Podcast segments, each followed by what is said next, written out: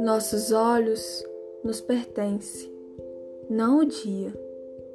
Amor não nos pertence, nem a morte. Apenas pousam na pérola mais fina.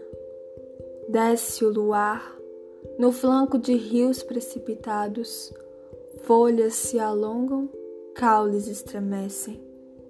A noite já desfere seu punhal de trevas.